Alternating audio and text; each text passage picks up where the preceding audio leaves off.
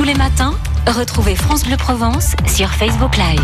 Regardez-nous et découvrez les coulisses de votre émission. Il est 7h57, l'histoire des eaux de Marseille avec vous, euh, Patrick euh, Foncello, comme chaque matin. Alors, si on ouvre euh, aujourd'hui son robinet, ça nous paraît naturel, mais en fait, il en a coulé beaucoup, donc sous les ponts, avant qu'elle n'arrive jusqu'à la pile. En effet, en Provence, autrefois, la cuisine ne se distingue des autres pièces que par une pierre déviée, la fameuse pile en pierre de Cassis, munie d'un tuyau pour l'évacuation des eaux ménagères, mais dépourvue de robinet puisque l'eau courante n'est pas encore d'actualité avant 1900.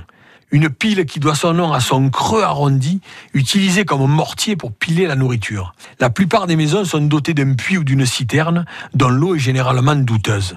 Comment assurer une hygiène convenable en ces logis dépourvus d'eau? L'obligation d'aller à la fontaine contraint forcément à l'économie et la toilette est souvent plus que sommaire. Le poète marseillais Victor Gélu avoue n'utiliser pour ses ablutions d'une semaine qu'une cruche de 10 litres. Et pourtant, garçon boulanger, il se dit obligé d'être propre. Et puis arrive l'eau à la pile, un luxe extraordinaire comme le décrit Marcel Pagnol dans La gloire de mon père il suffisait d'ouvrir un robinet de cuivre placé au-dessus de l'évier pour voir couler une eau limpide et fraîche. Je ne compris que plus tard le miracle de ce robinet.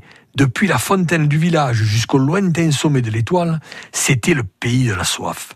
C'est pourquoi, quand une paysanne venait nous apporter des œufs ou des pois chiches et qu'elle entrait dans la cuisine, elle regardait en hochant la tête l'étincelant robinet du progrès.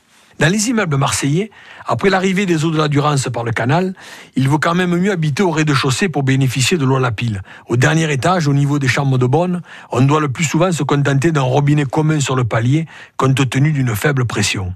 La plupart des maisons marseillaises sont pourvues de petites pièces et il n'est pas question d'y installer une salle de bain.